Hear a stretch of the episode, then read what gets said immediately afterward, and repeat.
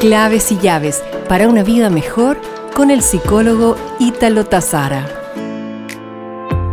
¿Sientes que en estos meses de pandemia te ha invadido el aburrimiento? ¿Has sentido que ninguna de las cosas que haces te atrae de verdad?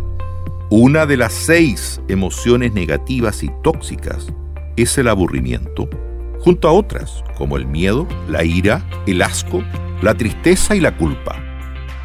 Nos reencontraremos pronto con más claves y llaves para una vida mejor.